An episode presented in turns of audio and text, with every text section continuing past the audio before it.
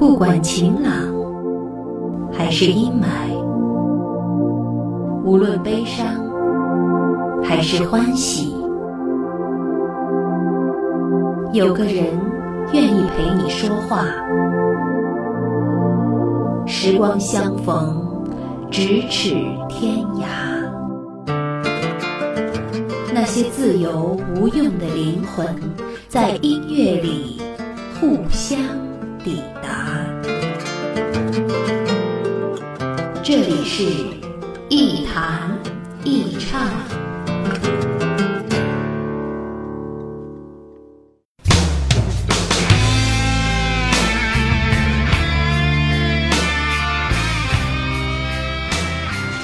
欢迎收听今天的《一谈一唱》，我是梁毅。前几天和一个朋友谈论移民的问题，我说现在很多有钱人都把移民列入了议事日程。这个朋友说，几年前其实他就有机会去另外的国家工作生活，但是没去。现在上有老下有小，家庭负担比较重，就更不怎么想去了。我们讨论了三支烟的功夫，最后发现。如果不是特别有钱，或者是具备特殊的技能，基本上我们这种层次的人已经不怎么可能移民了。当然，移民也不仅仅是钱的问题，其实还涉及生活方式问题。我的朋友算了算，把全家的房子、车子、存款加起来，勉强够投资移民的最低要求。但是总不能让自己奔向一个陌生无知的环境重新来过，然后让家人过着毫无保证的生活吧。这种风险实在有点太大了，显然这个选择可能并不适合现在的他。回归到今天的话题，总有一些很好的歌曲隐藏在一张专辑里不起眼的位置，总有一些名字怎么也没有大红大紫起来，可能是他们的运气不够好，也可能这才是最适合他们的存在方式。我尽量把我知道的这样的歌曲找出来，和我的朋友们一起听听。然后说点儿不着边际、毫无用处的话，十句里面有一句你还能听得进去，也算不错的结果。上期节目我们胡扯了一些关于生活的废话，总结起来几个关键词是：小众化的生活层面、体验式的生活方式和努力的生活态度。这期节目是 B 面派对主题的第二集，关键词是选择和放弃。刚才为什么说到移民的话题了呢？我觉得对于普通人来说，移民是一种选择，可能漂泊流离，无颜江东父老，也可能衣锦还乡，荣归故里。这种选择既刺激也无奈，得到了什么也放弃了什么，压注也许大了一点，但却是人生的常态。在选择面前，没有什么绝对的对或不对，好或不好。可能适合与不适合，喜欢或不喜欢更具有说服力。就像很多唱歌的人并没有真正进过一天的专业院校一样，他们并不比从小就学声乐、练乐器的人有着更好的天赋和条件。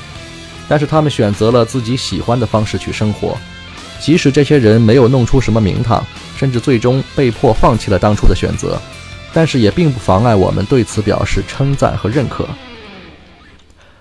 从这个意义上来说，我喜欢当年学工业外贸专业的郑钧的第一张专辑《赤裸裸》，这是一九九四年夏天我反复聆听过很多遍的一张专辑，《茫然》就是其中的一首歌。学着不在意，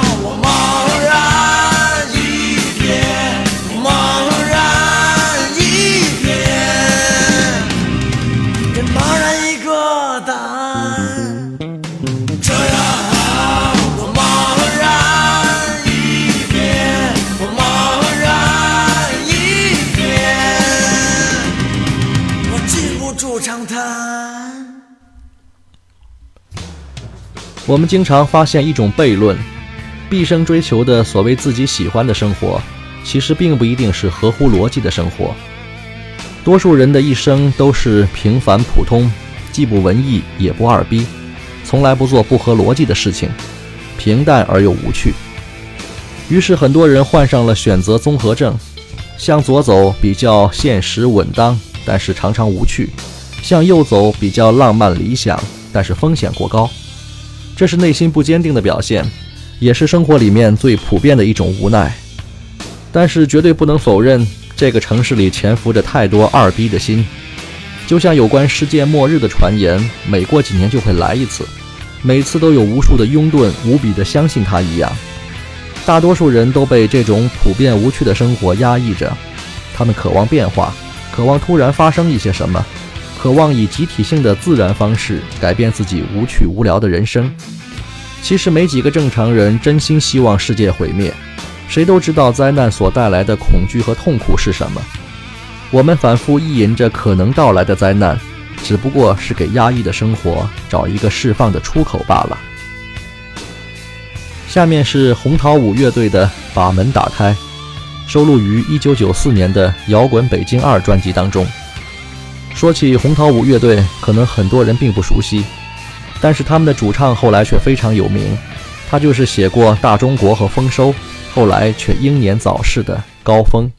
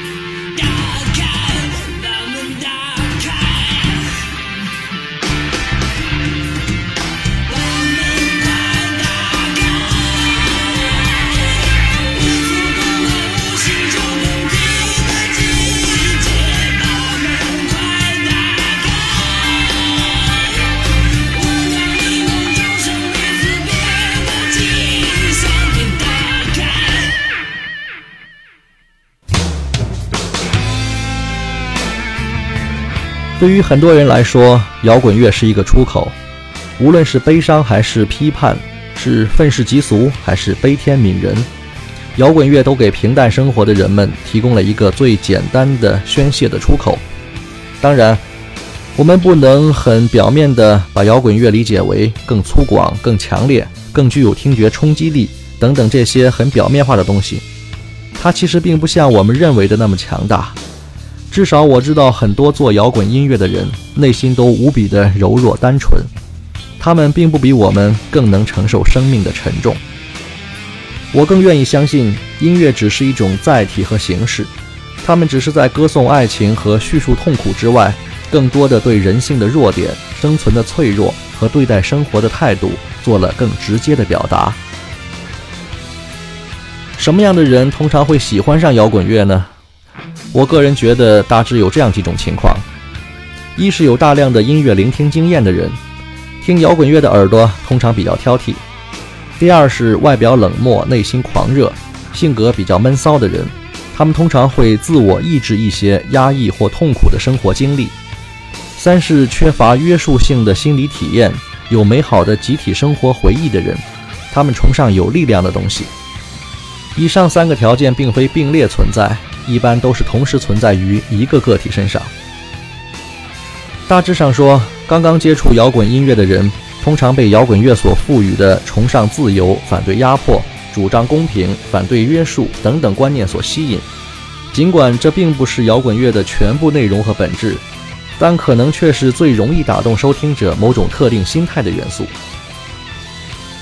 下面这首歌是面孔乐队的《借我一点爱》。收录于1991年的《中国火一》专辑当中。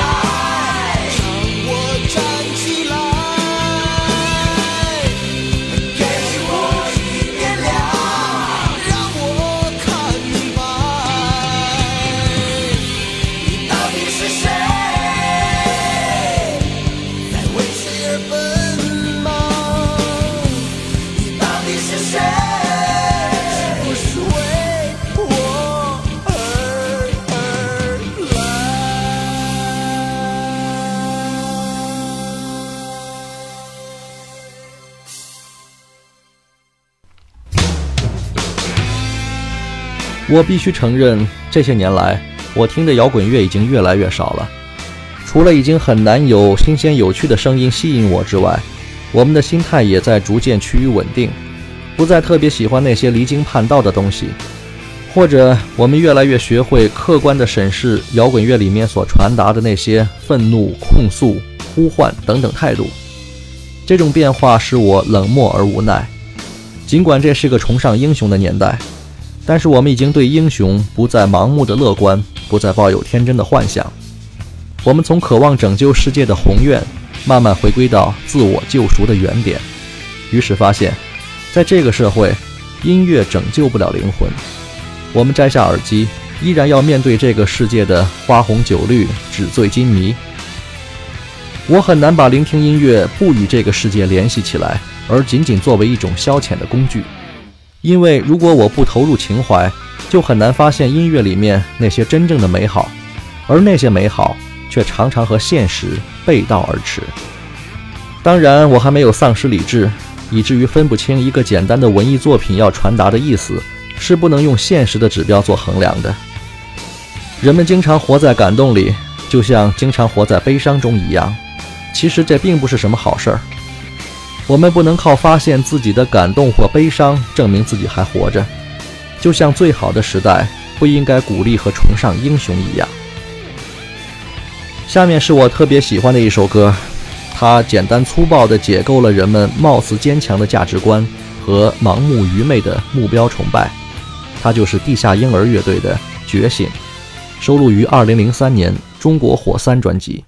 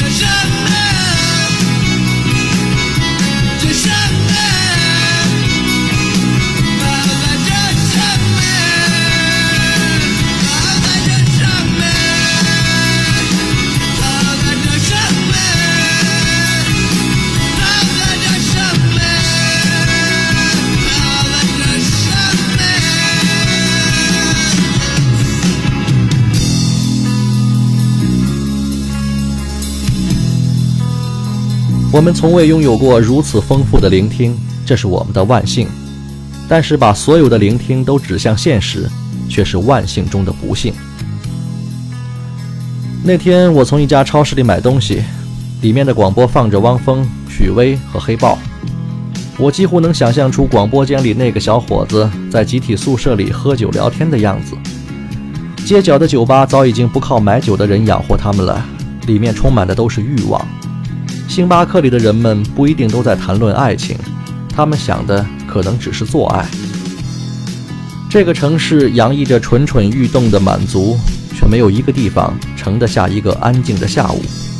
更可怜的是，人们并不因此感觉悲伤。今天节目里选择的这些歌曲，我几乎都没有做什么过多的介绍，因为关于这些歌和唱歌的那些人，我们可以很方便的在各种搜索工具上找到他们的资料。我不需要充当那个抄写者，我愿意把更多的我想到的、我感受到的、我经历到的东西和大家分享。或许他无聊到还不如去查找一首歌的资料那么有趣，不过那也没关系，在那些毫无用处的话里。十句里面有一句你还能听得进去，我也就满足了。我不知道你们有没有发现，有些文字不为别人而写，只对写作者个人以及某些同类有意义。它就像一枚敲进石头的铁钉，缓慢、坚定、持续、疼痛。这些文字转化成声音，像是扔进大海的漂流瓶，没有目的和终点。它们是内心的知觉和清理。是自我的坚守和救赎。我们下期再见。